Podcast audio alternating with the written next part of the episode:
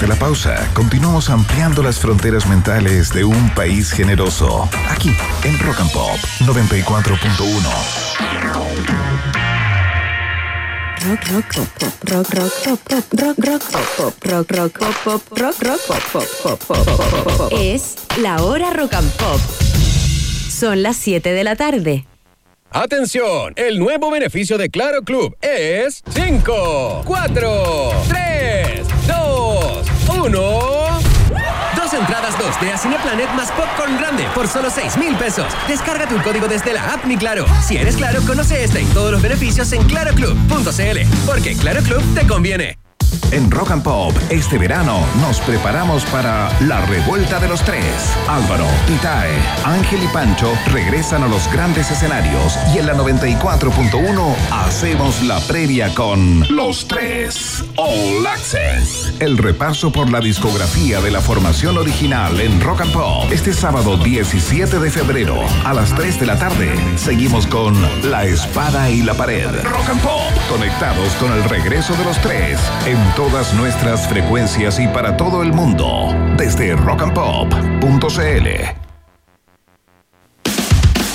En la app Rock and Pop Radio encuentras la música, los programas, los concursos y todos los contenidos generosos de Rock and Pop. Desde un solo lugar, escucha la radio en vivo y los capítulos de Un país generoso internacional con Iván Guerrero y Maca Hansen. Los porqué de la música, el podcast sobre sonidos, emociones y ciencia con el divulgador científico Gabriel León. Y el oficial, Inside, de raras tocatas pencas, con la historia particular de las canciones que nacieron en el estudio de la 94.1. Rock and Pop Radio. Rock and Pop Radio. Descárgala en App Store y Google Play. Rock and Pop 94.1. Conectados con la música 24-7. Seguimos intentando hacer contacto con nuevas formas de vida inteligente. Continuamos explorando las maravillas de nuestro universo local a bordo de un país generoso, aquí en Rock and Pop 94.1. Oye, Cata, Salimos en la radio y todo, Macarena. Medio Pero aún así, no lo logramos. No, no, Soda no. Stereo lo dice. ¿Por qué no puedo ser del Jet Set? Yo no, quiero. Yo no quiero. Quiero una piscola. ¿Por qué no puedo ser del Jet Set?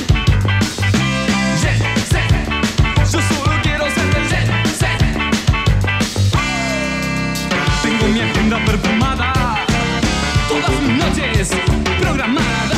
Voy a sus clubes reprimados y me alquilé un convertible colorado con esa gente diferente. Yo me codeo, qué tipo inteligente. Tengo el bolsillo agujereado, pero al menos tengo un Rolex. Lo he logrado.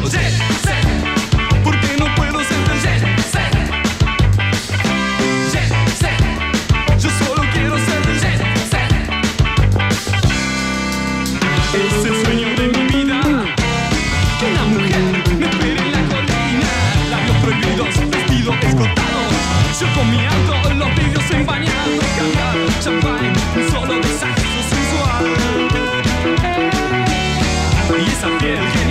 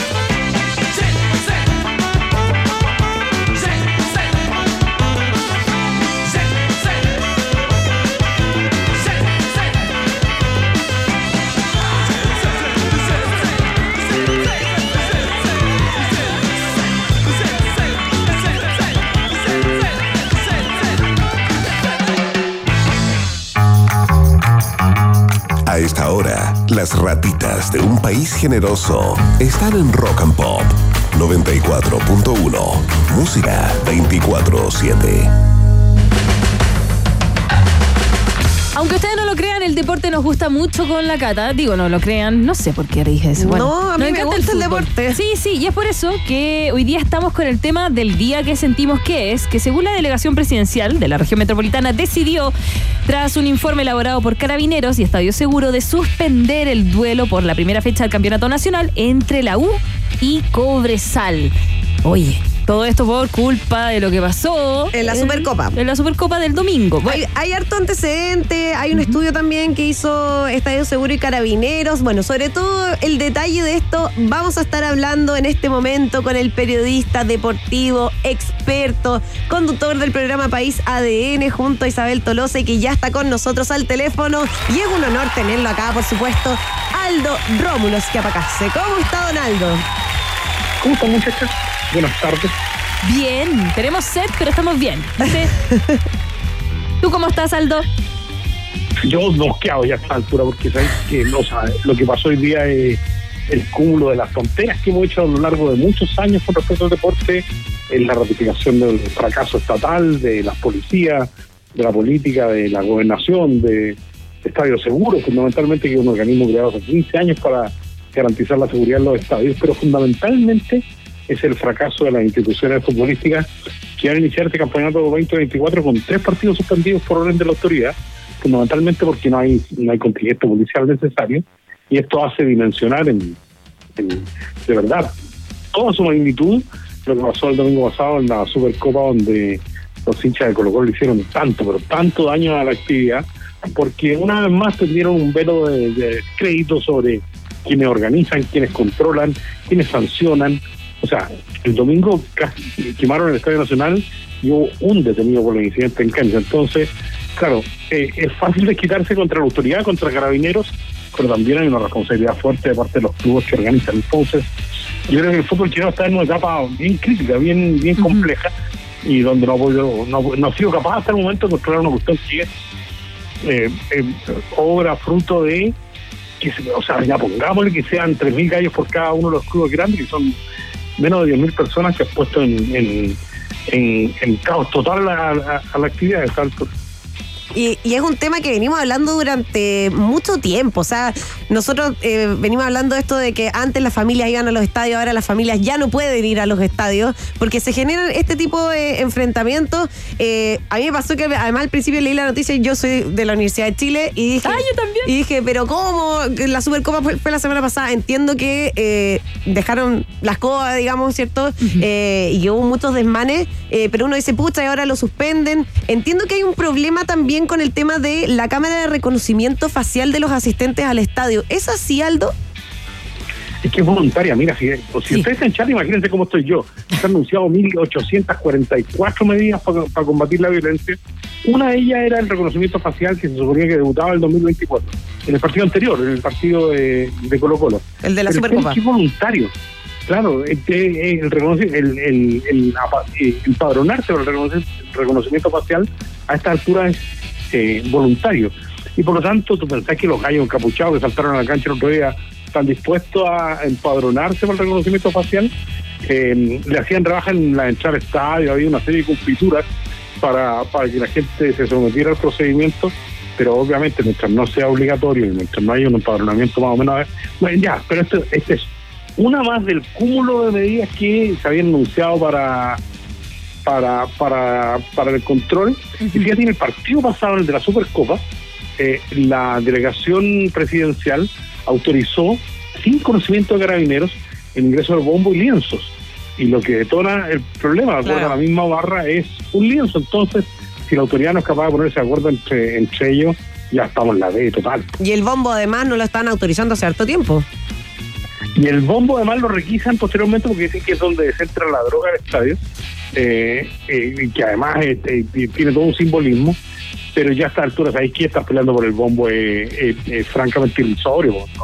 el problema es mucho más profundo que eso.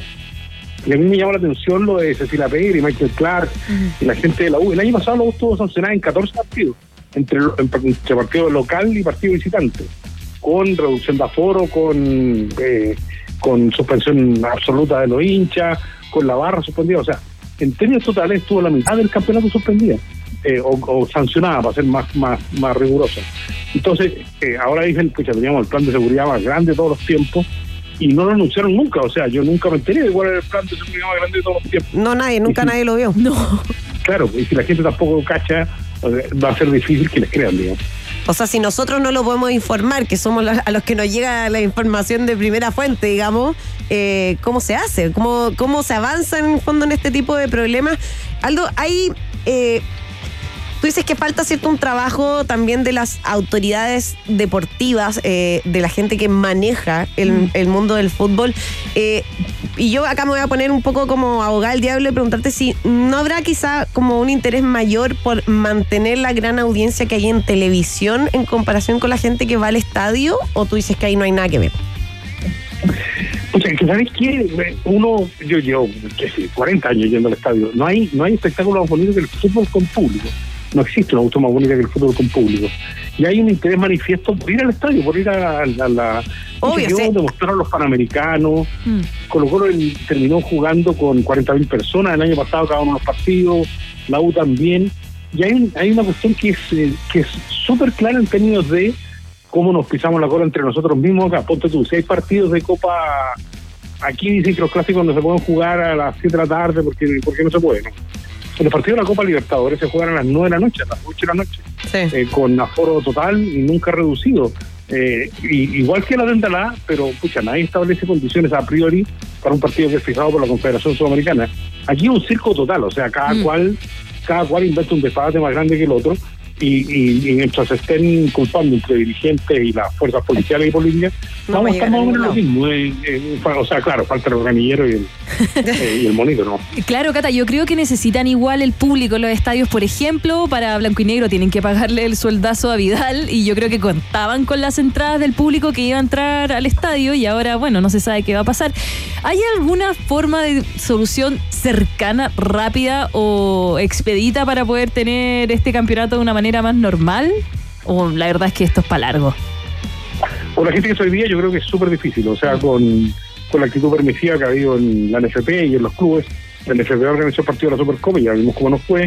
Mientras esté la gente de estadio seguro, eh, mientras no reformemos profundamente el organismo del Estado creado especialmente para esto, mientras no haya una preocupación fundamental en, en, la, en, la, en la Subsecretaría del Interior, mientras no hay una, una fórmula concreta para que, para que Carabineros vaya al estadio de manera, de manera eficiente eh, y, y de alguna manera profesional, estamos súper sonados. Carabineros se esmera en cagar todos los espectáculos deportivos. Miren tú los controles que establecen en torno al estadio que son, son increíbles.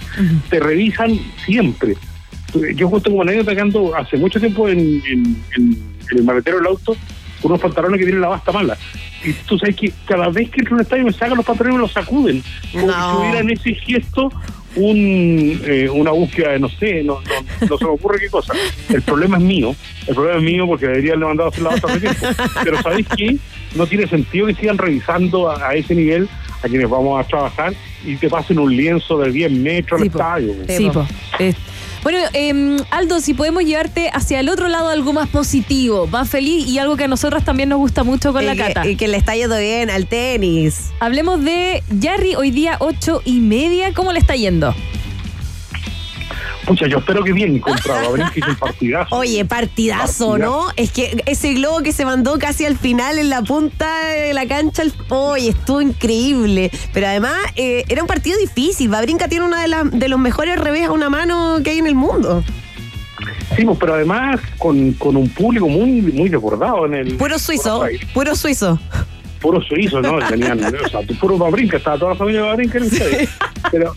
Parecía no, Copa Davis. Recordar los mejores tiempos de Hans, de, del Pato Cornejo, o sea, cu- cuando, eh, de hablar del Chino Ríos, que tenía muy buena relación con, con los tenistas argentinos, pero en Buenos Aires siempre tenía su, su foco de disputa. Jarry venía de una, de una Copa Davis más o menos discreta, y yo creo que en esta, en esta pasada por Buenos Aires no solo está defendiendo altos puntos, y no solo está eh, comenzando una temporada que va a ser, eh, yo espero que sea la mejor de su historia, Ojalá. sino que además sacó sacó de sacó de la galera un temperamento bien interesante en, mi criterio. Oye, tiene, tiene un nivel de cabeza para los que juegan tenis y entienden un poco más. pucha que hay que tener mente fría para seguir un partido como ese, como el que jugó el otro día. De verdad que impresionante y tiene a mi gusto uno de los mejores saques que hay en este momento en, en el ranking. Escucha, que lo favorece mucho la altura, lo, eh, lo está favoreciendo mucho. la confianza que ganó. Tiene, yo creo que tiene eh, dos o tres golpes que están, que están de verdad muy- eh, casi demoledores, te diría yo. Y eh, como suele decir, tiene un factor extra que, que siempre pesa. Tiene un nivel de confianza que me parece súper súper interesante. Así que, eh, pucha, ojalá que sea una buena temporada, pero que ojalá que día sea un buen partido y podamos seguir eh, disfrutando de Jarry en Buenos Aires. Sí, pues y ojalá que este sea el año de Jarry también en los próximos torneos, en los Grand Slam, todo. O sea, vimos, vimos a Australia que estuvo ahí más o menos la cosa, pero mm, ojalá que los que siguen. Bueno, se viene Roland Garros, que es una de sus canchas fuertes, así que ahí esperemos que le vaya mejor también. Que sea bueno el tenis chileno en términos generales. Hacía mucho rato que no teníamos tantos tenistas metidos allá arriba entre los 100 primeros, que en, en algún momento soñamos con tener cuatro tenistas entre los 100, que, ese, que era de verdad una cuestión impensada hace algunos años. Eh, a Jarry le costó muchísimo después de después del periodo que estuvo afuera, pero, pero pucha, es que una ficha, eh, yo siempre confío en, en que Garín en algún momento va a volver a ser el Garín que, que nos ilusionó, que Tabito, que, Pucha, sí. que Barros, que, que- que toda esta generación de alguna manera va, va, va, va a mostrar todo lo que hicimos, ¿no? Oye, yo a Tabilo le tengo mucha fe. Yo creo que le falta mucho todavía por, por crecer y, y promete, promete. Tiene eh, muy buenos golpes. Sí, pues es un año, es un año bien particular. Recordemos que además tenemos juego olímpico, entonces estamos todos un poco pendientes de lo que va a ser eh, de lo que va a ser el proceso de clasificación, de los distintos deportistas para una, para una fiesta que siempre es, eh, es interesante y sobre todo en el tenis para nosotros, que tenemos, tenemos chacalá de medalla, digamos, hasta ahora cuatro. En el tenis lo que es eh, lo que es eh, muy valioso.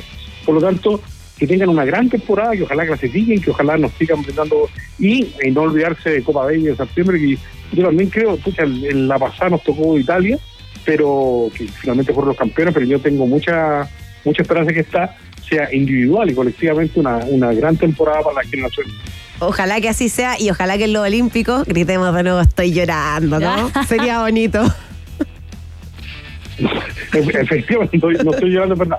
Lo vamos, va a estar, ¿ah? Va a estar, te, te lo anticipo desde ya. Ah, mira, qué Excelente, me encanta, me encanta la promesa. Entonces vamos a ver cómo le va eh, a todos los tenistas de Va a Chile. estar, no garantizo que esté llorando. Va a estar, digo. Pero vamos a ver cómo les va. Bueno, y convengamos que también hay mujeres en el tenis, por lo menos eh, Guarachi, por, por ejemplo, en dobles, que hace una- un tremendo desempeño y también puede ahí eh, dar la cara por Chile. Sí, pues le faltó la compañera Alexa para porque porque a, a- a- a los juegos o a la Davis o a, o a los grandes torneos habitualmente se van equipos. Eh, Alexa ha, ha buscado compañeras, pero hasta ahora no, no surgió una pareja chilena para que para que haga carrera. Ojalá que salga alguien pronto por ahí. Aldo, gracias por estar con Muchas gracias. No, gracias a ustedes por invitarme. O sea, Oye. y, y ojalá que la próxima con nosotros metimos el fútbol, o sea, uno, uno se programa. Me tocaba el partido de la U el próximo domingo. Oh. Eh, y cuando te dicen el viernes, oye, no hay partido, eh, la familia se tira encima de manera despiadada para comprometerse. Así que no estoy. Oye, nada, pues, ojalá que, que tengamos mejores noticias más adelante, que la cosa cambie, que vol- vol- volvamos a ir al estadio de manera tranquila y a cantar y a gritar los goles, ¿cierto? Y, y que sea una bonita fiesta del deporte nuevamente. Ojalá así sea. Muchas sea. mucho. Que esté muy bien, Aldo. Qué honor, qué honor. Chao, chao. Qué honor tener a Donaldo Rómulo que para Sí. acá. Oye, hablando de tenis, se viene el Chile Open. Eh, en San Carlos de Apoquindo, ¿cierto? ¿Cierto que sí? ¿Cierto que sí? ¿Cuándo es? Es lo único, estaba buscando la fecha. Ahora en marzo. y ahora sí, ahora ya. Ya no queda nada. No queda nada, que es otra tremenda fiesta también para el deporte. Pueden comprar los tickets en livetickets.cl. Yo creo que no te Está lo vas a perder, ¿cierto? Está todo el, obvio que no. Está todo el detalle en chileopen.cl del 24 de febrero al 3 de marzo. Ya Eso. no queda nada. Nada, uy, febrero, quédate un poco. febrero. Oye, este febrero tiene como una, dos, tres, cuatro, cinco semanas. ¿Qué le pasa? Es que eh, hay año bisiesto, pues Macarena. Ah, ya, pero el, el sueldo no es bici- Esto también. Oye, y vamos a estar hoy día pendientes cómo le va a Jarry con ese sí, ocho y media. Ocho y media Ocho y debería media. partir el partido. Ya, que le vaya bien, que le vaya bien, Que ¿cierto? tenga, sí, pura cabeza, concentración. Como el otro día, que algunos, algunos como dice mi, mi profe de tenis, Ya. algunos golpes y decía, este quedó pasado cerebro. Ah, como que la pensó, oye, no, si fue. Y más encima porque iba perdiendo, hay que cambiar, hay que como ser mente fría, eh, DJ Cielo, y decir, ya, esto pasó. Me estaba yendo como de la web y ahora tengo que revertir. Como es muy cerebral me- este me- deporte. es que el, el tenis es un, un de trabajo mental demasiado importante. No hacía el pádel. De eso vamos a conversar después de la canción, por supuesto. No, bro. Es broma, es broma. Nos quedamos con Should I Stay or Should I Go.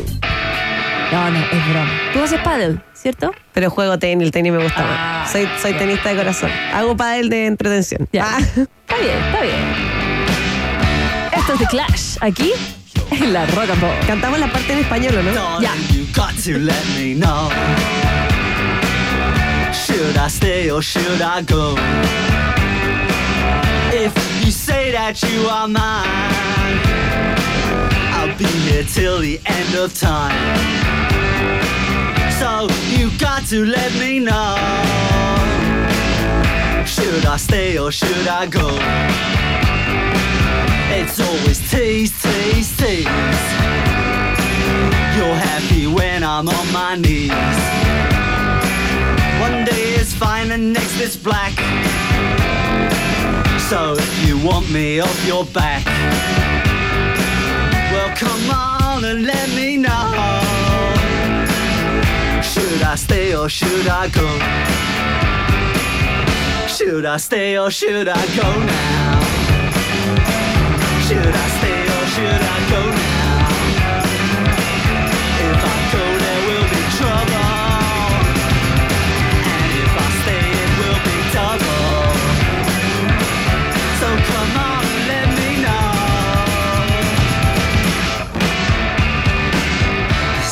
This indecision's bugging me.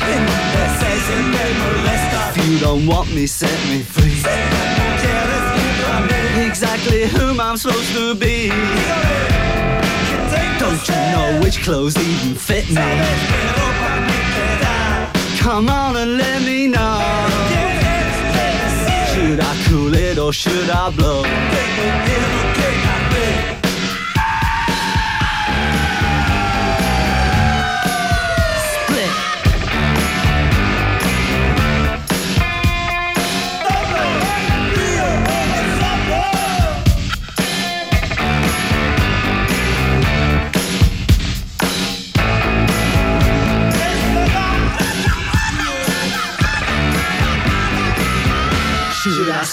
Should I go now?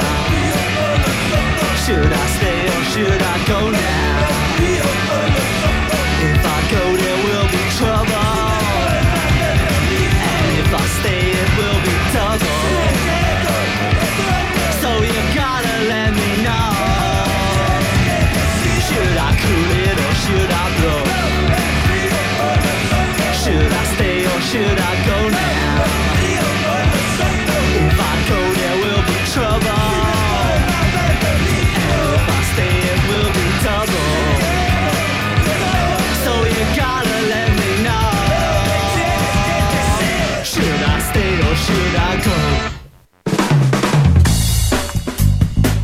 Ahí pasaba The Clash, Should I Stay or Should I Go. Oye, déjame darte un dato de utilidad pública, además de conocer Cuando que... te miro por los ojos. es que me encanta la parte en español de Should I Stay or Should I Go. Perdón que haya hecho esta pausa, pausa Oye, musical. debe- no, no, está perfecta. Deberíamos hacer nuestra sección de datos de SOA. Da- me encanta, datos. Datos de SOA, un dato. Eh, hay que, eh, si quieres que la palta madure rápido, Sí, hay que ponerla al lado del plátano. Bien. ¿Quieres que el chocolate guarde su sabor? Entonces, en la despensa, en la parte más helada de la despensa. No lo guardes en el refri. Se me va a derretir, mi despensa no está en helada. No, eh, eh, otro dato de SOA. Eh, los huevos. ¿Ya? ¿Se guardan o no se guardan dentro del refrigerador? Ay, yo los guardo siempre dentro del refri. Yo también, porque por algo viene con huevera, pero leí que ellos tienen una membranita, el huevo, que este protege de todo lo que viene afuera. Entonces, lo puedes dejar perfectamente fuera del refrigerador. Salvo, No. salvo cuando hay sobre 35 grados de calor. O sea, Ya, pero este si lo dejo adentro tampoco pasa nada. No, tampoco pasa nada. Eso Ah, ya. no. Para que siga, sirva de algo la huevera. A po. ver, otro dato de eso. Las toallas, las toallas. Oh, oh, sí. ¿Se lava la ropa eh, toda junta con las toallas o separado? No, separado. Separado, sí, porque las toallas guardan mucha suciedad. Ya, y otro, otro dato, otro Ya, dato. Otro dato de SOA. ¿Cuál es el objeto de las mujeres que es más sucio? ¿No? Que tiene más gérmenes. Ay, qué tontería decir esta. El rímel. No, fíjate. ¿Qué? La cartera. ¿En Porque serio? hay cachado que uno siempre las deja en el suelo, en cualquier parte, Ah. encima de una mesa, en todas partes. Y el celular. Dicen que esas son El las celular dicen que tiene asquerosidad, onda, como que hay que limpiarlo. Asquerosidad. Pero sí vamos a dar un dato que es de importancia porque la compañía de aguas andinas anunció recién un corte de agua que va a afectar varias comunas de la capital, eh, por supuesto dentro de los próximos días. Por medio de un comunicado, la empresa informó que la suspensión temporal de suministro de agua se va a realizar por trabajos preventivos programados. ¿Dónde se va a hacer? ¿Dónde eso? Eso quiero saber si Vaya, me, afecta. ¿Va a mi casa o Ah, no va a mi casa? Mira, el corte se va a hacer el 21 de febrero, desde las 8 de la mañana hasta las 10 de la noche, en Cerro Navia, Lo Prado y Pudahuel. Ah, mira. Queda todavía, queda Sí, todavía. falta, falta. Ya, ahí está el dato. ¿Viste que igual entregamos cinco datos que nos sirven? No, Oye, dicen que el tomate pierde el sabor en el refri, siempre Ah. afuera, secreto de los italianos. en serio. ¿Y sabes cómo se pela ¿No un eres tomate? italiana? ¿Cómo te sabes ese secreto? ¿No eres italiana? No. no, no. Lo que pasa es que eh, estudié en un colegio italiano, pero no, no soy italiana. Mamá, ¿qué cosa? ¿Cómo no che sabes cosa, ma tomate? fanculo, no lo soy. Y con, y con la manito hacia arriba, lo italiano. Eh, soy igual de enojona que un italiano, pero te puedo dar otro dato. Eh, ¿Cómo se pela el tomate? ¿Cómo se pela el tomate? la risa. Perdón, no es que no vaya a decir eso. Agua hirviendo, lo tiras uno menos de 30 Ah, y le segundos. sale de una. Me- claro, menos de 30 segundos para que no se te pase y no hagas pasta de tomate y ahí se pela solo el tomate. Ah, mira, buena. Por acá dicen datos de soda. A Si ver. siempre quieres la casata de helado cremosa, envuelve el envase en una bolsa plástica. Como para que no se ponga así tan duro. Ay, dato Mira. Viste que la mejor sección debería tener canción. Ya la vamos a inventar. Eso. Tranquilidad. El, Oye, el dato soa. el dato soa, el, El, dato soa. No nos van a echar. No vamos a lograr van a terminar la esta radio. Ya, vamos a la música de nuevo. Estos son eh, La Ley. Oye, qué tremenda canción esta. ¿Te gusta? Me encanta, buen recuerdo, pues. Sí. ¿La bailabas? Doble puesto como. No sé, pues Yo ser no sé de esta, de esta No, época. pues eres de la mía. Pero igual me gusta. Que tú ya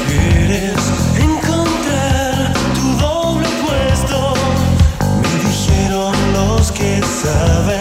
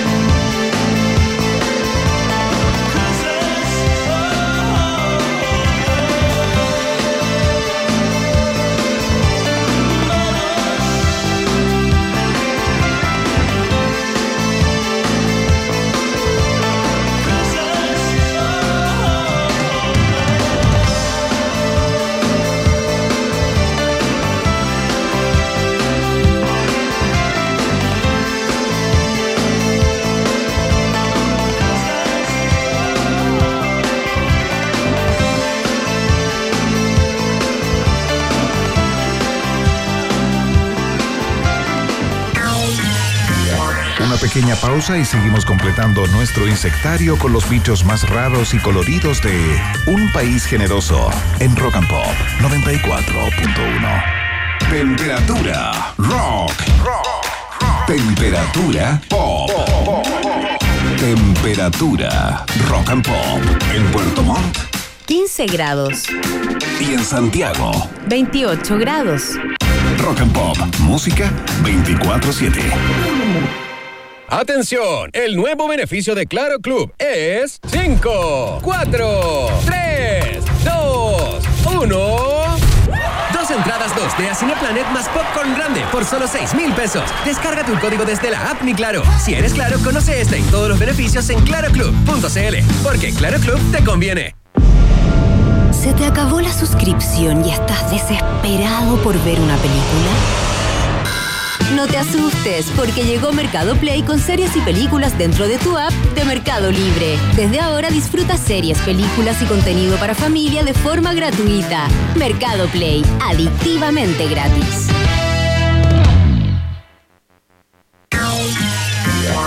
En la 94.1 seguimos experimentando la realidad bajo el peculiar filtro de Un País Generoso en Rock and Pop. Una de mis canciones favoritas, Cata Muñoz, y se llama I Bet You Look Good on a Dance Floor. Apuesto que tú te ves bien en la pista de baile. Yo lo doy todo. Lo damos Y todo. más. El viernes. Y nuestro cuerpo lo sabe. En Rock and Pop.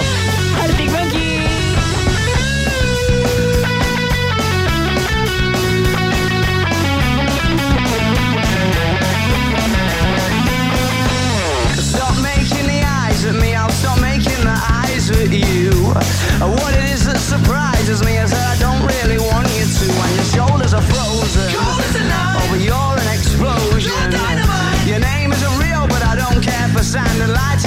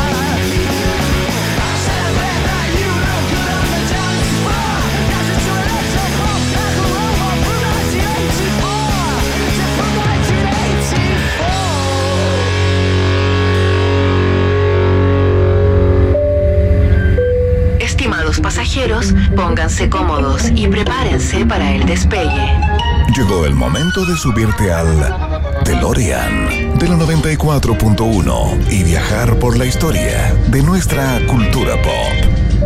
Es el viaje en el tiempo en un país generoso de la rock and pop. Primera estación. Ronald McDonald,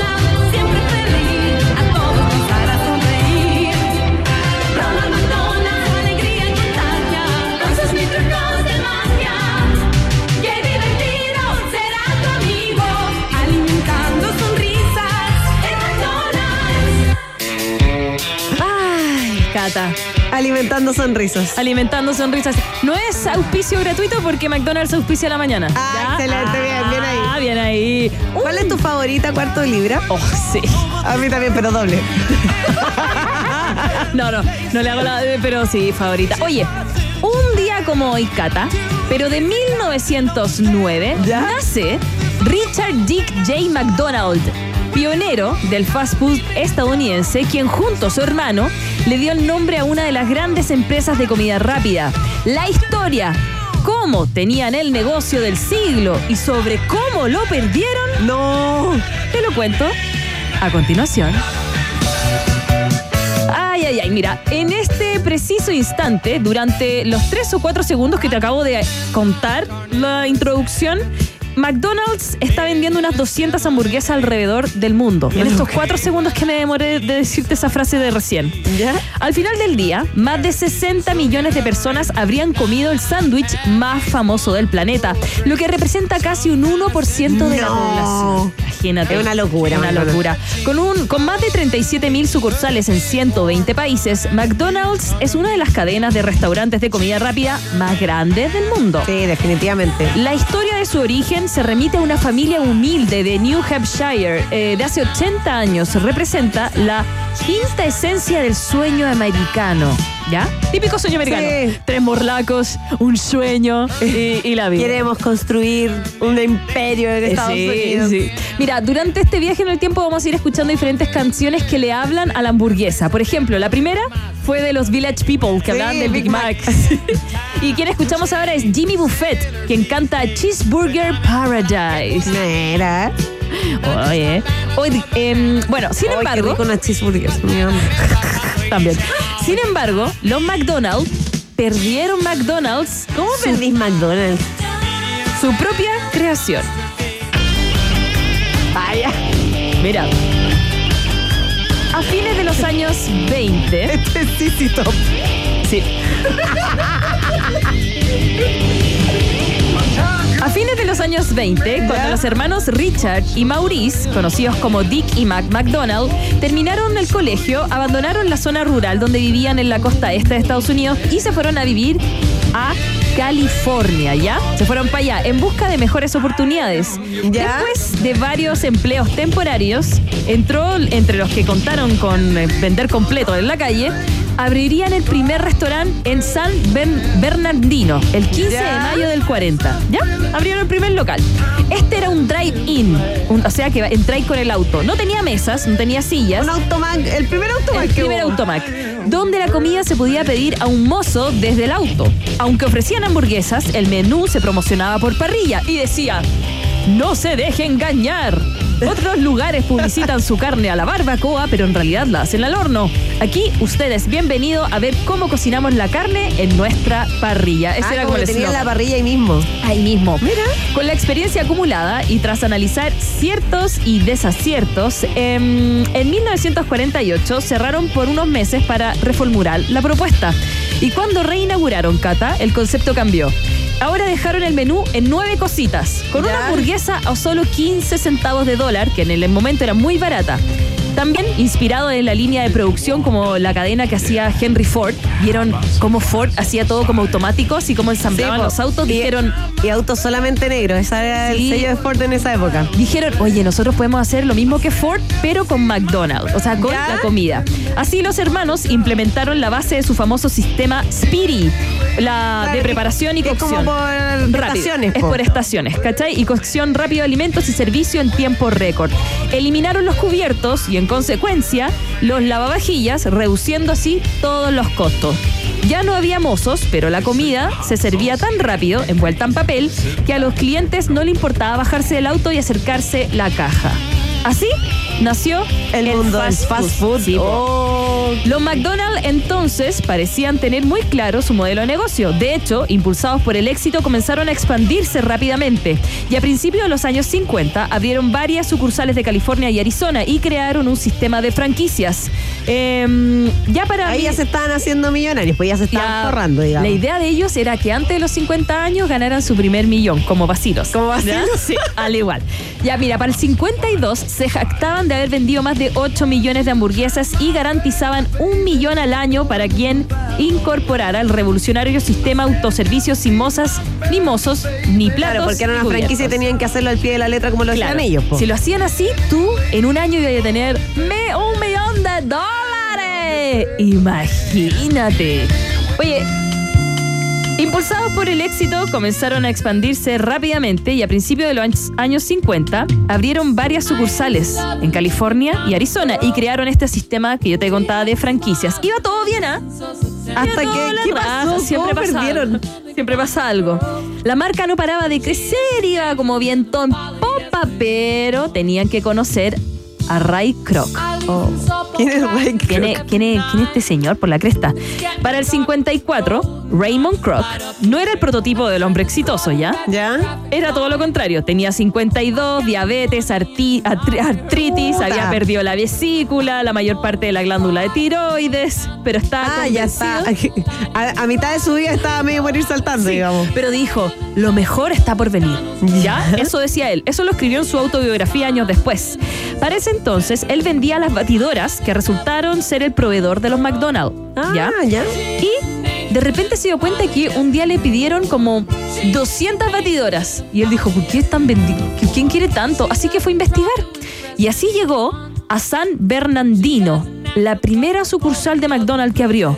Y quedó para atrás. Dijo, ¿qué es esta cuestión? Atravesado por la visión de una gran oportunidad, dijo, aquí hay plata y por una enorme tenacidad, Kroc convenció a los hermanos de que podía ser su agente de franquicias. Acuerda que eran dos hermanos. Dijo, yo soy tu agente y llevo tu franquicia a más lugares. Apenas un año después, el 15 de abril del 55, abrió el primer local en Illinois. Aquel día las ventas ascendieron a 366 mil dólares y Kroc celebró. En la entrada ya resplandecían los arcos amarillos diseñados por los arquitectos Stanley Meston y le empezó a ir cada día más, cada vez más a McDonald's a agrandarse. Le iba bien, bien con este señor, con eh, Ray Kroc, que llevaba El que tuvo el ojo de multiplicar la Ahí. franquicia. po. Él compraba los terrenos, ¿cachai? Y ponía las franquicias ahí. Pero los hermanos McDonald's ya no estaban tan contentos porque era, ya, ya tenemos harto. No, no es necesario tener más, se nos va a escapar. Ya tenemos el, el primer millón de dólares Claro, que ya queríamos. estaban listos. Eh, no queremos aumentar más esto, esto ya fue, eh, empezó a salir competencia claramente, como que no lo veían, no lo veían más, como que estaban hasta ahí. Sin embargo, Kroc no sabían nada que se adueñaría hasta el apellido de los hermanos para expandir la empresa hasta límites insospechados. Tal como lo mostró la película The Founder, conocida en Argentina también como El Hombre de Poder. No sé si la viste, The Founder. Sabéis que no la he visto, pero la he escuchado varias veces. Sí, mira, está protagonizada por Michael Keaton, ¿ya?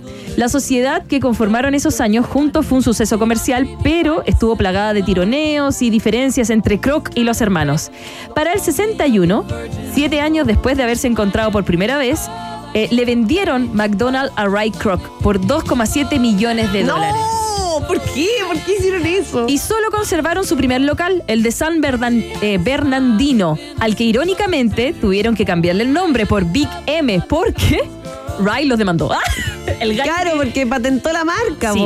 En esta película que yo les recomiendo ver, que se llama The Founder, que el fundador, El fundador. que es muy rápida, es muy rápida de ver, con Michael Keaton, muestran ahí cómo Michael Keaton, que es este señor, el señor de las batidoras, El que se quedó con todo, llegó al McDonald's y no podía creer, oye, eh, no, no me van a dar cubiertos, eh, ¿por qué me envuelven la, la hamburguesa? Y la pedía y se la entregaban al tiro. Claro. como, ¿Qué está pasando? No lo podía, no lo podía creer. Bueno, Hay, pla- hay lamentablemente- platita, dijo. Lamentablemente, este señor se quedó con todas las sucursales de McDonald's, se hizo multimillonario y los hermanos Mac y Dick, que en un día como hoy están de cumpleaños, pasaron al olvido.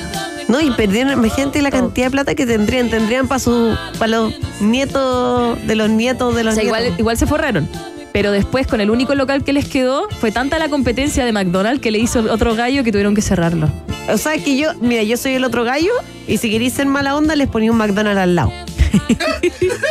Obvio, po. Sí, po. Si el gallo tenía todo. la franquicia, tenía la marca, yo Bueno, hubiera puesto se llaman McDonald's al lado. Y hasta el nombre de ellos como que desapareció en la historia de McDonald's. De hecho, Ray, este gallo que se quedó con todo, hacía que hubiesen placas de su nombre fuera de los McDonald's, como el verdadero creador. Oh. Y nunca fue así. Bueno, esa fue la historia de McDonald's en Rock and Pop.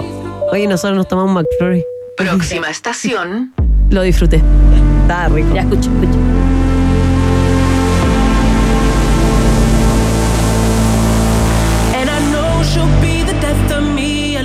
Siempre me dije que si podía ser exitoso, viniendo de donde vine, entonces podría hacer cualquier cosa. Eso dijo Abel Maconen Tesfaye. Hoy, un nombre que no necesita mucha presentación, pero que en una década atrás solo era un chico de calles de Toronto con gran amor por las drogas. Por aquel entonces, el cantante de Weekend creía que su mejor oportunidad para hacerse de un nombre en la industria de la música era escribir para otros artistas, como le dijo la revista Rolling Stones. 81 premios incluidos Grammys y dos récord Guinness. ¿Tiene 81 Grammy? No te creo por es que le escribió, composición. es que tiene muchas canciones. Heavy. Tiene muchos álbumes. Siempre había un ambiente casi místico en torno a The Weeknd. Sus propias inseguridades y timidez hicieron que se reservara para dar entrevistas durante sus primeras apariciones. Acuérdate que no se el- conocía. Y hasta el día de hoy Hasta también de hoy así, habla es poco. súper reservado, habla Sí. muy poco. Este misterio solo reforzó su imagen y atrajo más música y a más atención, la verdad, a sus composiciones, convirtiéndolo en una de las estrellas más importantes de su generación. Bueno. DJ Cielo. Vamos que se puede. No, déjalo, vamos que se puede. Abel Maconen Ya. Tess Faye nació el 16 de febrero, un día como hoy, de 1990. Mal educado. ¿Cuánta juventud? ¿Cuánta juventud? No. En Toronto. Ah, no estamos tan lejos tampoco. No, no, no, pero que yo lo veo y se ve más viejo. Es como de esa gente que se ve más vieja. Sus papás, Makonnen y Samra, llegaron a Canadá en los 80 desde Etiopía. Oh. Pero su papá los abandonó cuando él solo tenía dos añitos. No. Cuando la mamá de Abel no estaba en el colegio nocturno, tenía diferentes trabajos, incluido el de enfermera o el de catering. O sea, tenía una vida difícil Sí. igual. Para ayudar a su mamá con esta apretada agenda, la abuela de Abel ayudó a criarlo. Su abuela vivió el llamado terror rojo en Etiopía, una violenta campaña de represión militar entre el 77 y el 78. Y a través de ella, de su abuelita, Abel aprendió a hablar eh, su primer idioma, el amárico, lengua oficial de país africano. Oye, mira tú. Qué. El cantante fue criado como ortodoxo etíope. Cuando se le preguntó si todavía era religioso en la revista Variety, él dijo, no sé, todo es una prueba y si eres religioso o espiritual, tienes que pasar por cosas para hacerlo. Ah. Bueno, era un chico solitario. Igual encuentro de Sí, Weekend. ¿no? siempre, tiene como frases. Sí. Bueno, era un chico solitario que soñaba con tener un hermano y asistió a una iglesia ortodoxa etíope donde se presentaron por primera vez la música. Esta canción. ¡No! Sí. Oye, todo esto se acaba de estrenar en Netflix el documental de cómo se hizo esta canción. Oh, para ir a verla. Fue esta canción y el ícono de Michael Jackson quien lo influenció en la música. El rey del pop se había convertido en un héroe para la gente de Etiopía. ¡Ah, qué ¿Cachai? buena! A través de esta canción, We Are the World, dedicada a la nación. Abel citó que fue ese tema el que lo ayudó a encontrar la voz. No es la mejor canción, pero para ese Ah, país. ¿cómo? No, pero igual es una canción icónica. Sí, sí, no, sí, es icónica, sí, sí. Mejor que la que hizo después los, los chiquillos de Disney. También hicieron una canción ¿En todos juntos. Sí, ahí te la voy a mostrar. Ya. Ah, pero esta es muy. Es que aparte eran tantos artistas, eran demasiados. ¿Cuál era el que me lo miraba? Bob Dylan, el que estaba como atrás escondido, así como que estoy haciendo acá. No, pero vean el documental, está bueno, está ya, bueno. bacán, en Netflix. Sí. Vamos a volver a su vida. Porque en la escuela primaria estaban inmersos en francés, idioma que hablaba todo el día de weekend, lo que hacía que otros niños se burlaran de él en el recreo. Es que está en Canadá, pues. Pero el de Canadá, claro, es francés, pero igual hablaba el inglés. Sí, pero, pues, que hay una parte que habla Claro. más francés y otra que habla pero se inglés. quedó pegado con el francés, no sabía Le- inglés. Le gustó. Bonjour. Ay, pero ya más grande y en la secundaria, nada de eso le importó, porque comenzó a, so- a amar el sonido RB de los 90. Escuchaba a Laia, Missy Elliott, Neptunes. Timbaland, ¿cierto? Sí, por ahí sacó el gusto. Y ¿Está luego, y luego comenzó a fumar marihuana. Cuando solo tenía 11 años. No. Imagínate. ¿Tan chico? Y durante esa época le empezó que estaba solo, pues viste que la mamá trabajaba todo el Y día. la abuela no lo podía tener todo el ojo todo el día. Sí. Eh, y en esa época, con marihuana encima, le empezó a gustar Pink Floyd y Led Zeppelin. Por supuesto. Su lado más rockero. Mala ro- rockero. Mira, a los 16 años se le empezó a complicar el panorama. Ya la marihuana no lo llenaba como antes y comenzó a probar drogas más duras. A los 17 fue expulsado del colegio y fue obligado a asistir a uno mucho más conflictivo, al otro lado de Toronto. Pero después de solo seis meses abandonó el estudio y empezó a vivir en la calle. Consciente, consciente de su intelecto, hizo crucigramas para mantener su vocabulario y no perderlo. Al no ir al colegio, en plena adolescencia, Abel comenzó a ir a bares locales gastando el dinero que tenía en alcohol y drogas, incluyendo la ketamina, la cocaína, el MDME, MDMA, perdón, hongos alucinógenos, jarabe para la tos y se alimentaban de cosas que robaba del supermercado. En diciembre del 2016. Oye, pero la vidita. Sí, pues, oye, la tuvo, la tuvo pelúa. Mira, en diciembre del 2016 afirmó que las drogas eran una muleta para él a la hora de escribir música, ya que eso lo ayudaban. También experimentó la falta de vivienda y fue encarcelado varias ocasiones durante ese tiempo. Súbele. Oye, Por todo lo que pasó, yo no tenía idea. No tenía ¿Qué idea. impacta el, de la vida? No, yo tampoco sabía que había tenido una vida difícil, pero no cachaba tanto Nunca tanto. detalle. Luego conoció al productor Jeremy Rose y le mostró un oscuro álbum homónimo de RB. Conoció su pasión y el talento que tenía por la música y empezó a trabajar de a poquito en sus cosas. Eh, empezó a mostrarle, por ejemplo, eh, hacer unos dúos de hip hop. ¿Ya? Y empezó, se, eh, se puso ahí el nombre de King Kane. Ah. Ah, hola, llámame King Kane. Pero cuando ese dúo no despegó, escribió canciones para la productora llamada Noise, teniendo en cuenta a artistas como Justin Timberlake y Drake. Pronto firmó con XO, con sus compañeros de casa, porque se fue a vivir todos juntos ahí a los 17 años, imagínate. Manso mambo. Manso Mambo. Y adoptó el nombre artístico de The Weeknd. Y para evitar problemas de derechos de autor con la banda existente, decidió quitarle la E. Ya había una banda que se llamaba The Weeknd. Ah, sí, Por eso po. se llama The Weeknd. ¿Hay cachado? Claro. Sí, sí la la, sin la E final. Luego conoció al productor Jeremy Rose, entonces ahí le mostró ese disco que había creado, el RB Rose, y proporcionó los instrumentos melacónicos que quería. Por ejemplo, él le mostró el discazo, el primero que tenía, pero era muy oscuro. Demasiado dark Muy para The. Weeknd. Y ahí fue cuando entró este, este productor y le dijo, tú le tenés que dar un poquito más de ritmo. Y le dijo, ya, producieron el disco y lo subió a MySpace en esa época. ¿Ya? Igual había muchos artistas que hacían eso, subían sus canciones a Bueno, MySpace. como este chiquillo vivía en la calle, 17 años con todos sus amigos y hacía carrete y todo, se hizo muy famoso entre los amigos y a cada amigo le decía, oye, escúchate, escúchate mi disco, oye, esto-". y tenía muchos amigos. Y los amigos que eran 10 pasaron a 30, 40, 50, 100, 600, 1000, Claro, la cuestión un se fue millón, multiplicando. y se empezó a multiplicar porque la música es pegajosa, mira. Finalmente, llegó a los oídos de todo el mundo. Incluso mientras trabajaba en su, en su primer disco, le empezó a hacer canciones a Drake, al que le pagaron Igual. moco. Ay, Claro, no le pagaron nada de Nada. Weeknd para hacer las canciones. Menos mal que no le hizo Asher. Menos mal. Pero la fama no lo sentía cómodo. The Weeknd lanzó su mixtape House of Balloons unos meses más tarde en su, en su sitio web. Un discazo que fue, el- la verdad, ese fue como el primero. Dijo que no se sentía cómodo porque no era el cantante de RB que la gente se esperaba, Cata. Él decía que mm, no era un niño bonito, era raro. No le gustaba la manera en que se veían las fotos, le hacían como sesión de fotos y no. No. No es que Mm, no se no se No no se hallaba, gustaba. no se gustaba bueno no se sentía como en forma bueno en fin y por eso no daba entrevista y por eso se escondía al inicio Ah, mira. Después no vamos a hablar de los amores que tuvo No, cantidad. Selena Gómez Gigi Hadid Gigi Hadid. bueno sabes por qué Esa relación fue buena, la de Sí. Gigi Hadid. ¿Sabes por qué la conoció? Porque ella fue parte de la portada de su disco. Como a él no le gustaban las fotos, pedía fotos de modelo. Ah, ¿Cachai? Mejor tener la foto en blanco y negro de la modelo que tener la foto de, De él. él. Pobre, yo no sé para qué. igual, sí, qué pena, pero qué pena toda su vida encuentro, como que me dan ganas de apapacharlo igual. ¿Cierto? Como que no lo pasó nada. Igual te, te imaginas la cantidad de traumas que debe tener este gallo terapiado, ¿no? Terapia, yo, no es un solucionador. Yo no lo quiero. Bueno, el resto es, es historia. Ha vendido miles de discos hijos y se ha presentado en el Super Bowl. Le ha hecho discazos a Drake y su vida amorosa es para dar muchas páginas más de esta historia. Felices 34 años, Abel Desfalle. Oye, ¿puedo dar una recomendación con No The su serie, por favor. No, no, no la serie, no, no. Por favor, no la vean. No la veas. No, les quiero recomendar un videoclip que tiene The Weeknd que se llama The False Alarm. ¿Ya? Esa es la canción.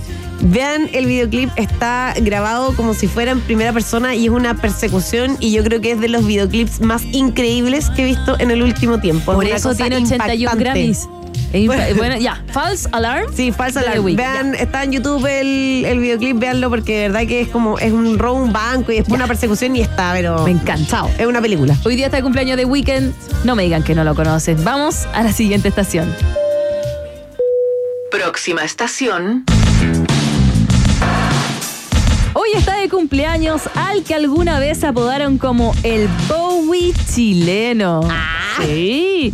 Hoy está de cumpleaños el tremendo Carlos Cabezas y está soplando 67 velitas. ¿De verdad le decían el Bowie chileno? Sí, sí.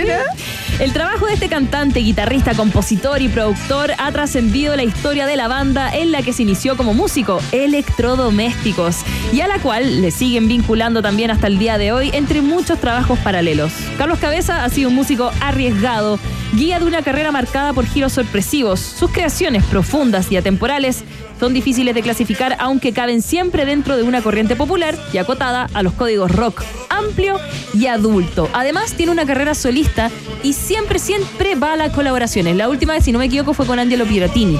Como Mira. que- y trata además de estar vigente, tocar en lugares diferentes, presentar el disco allá, acá, estar en la industria musical. O como estar metido siempre en, en la tarima, digamos. En la tarima. Y 67 años y mira este temón que se llama Frío Misterio. Pero no es el único que está de cumpleaños hoy. ¿A quién más tenemos de cumpleaños? Mira. Próxima estación. ¿Te gusta Durán Durán? Me encanta. ¿Te gusta? ¿Te gusta esta? A View, tú aquí. La encuentro buena. Es buena, sí, es una de mis favoritas. Pero Oye, Ordinary World me gusta más. ¿La vamos, la vamos a Viene, empezar? viene, Ya, sí, ya. viene, viene. Me gusta. Andy Taylor, guitarrista británico, miembro de Duran Duran de la primera etapa del 81 al 86 y luego del 2002 al 2006 y después el 2023, está de cumpleaños el día de hoy. De marcado carácter rockero, Andy Taylor fue uno de los muchos talentos compositivos detrás de los mejores temas de la banda, por supuesto. Ese talento le valió también fama como productor. El 2002 volvió al seno de Duran Duran, con los que volvió a los estudios de grabación para registrar varias canciones junto a sus antiguos compañeros fundadores.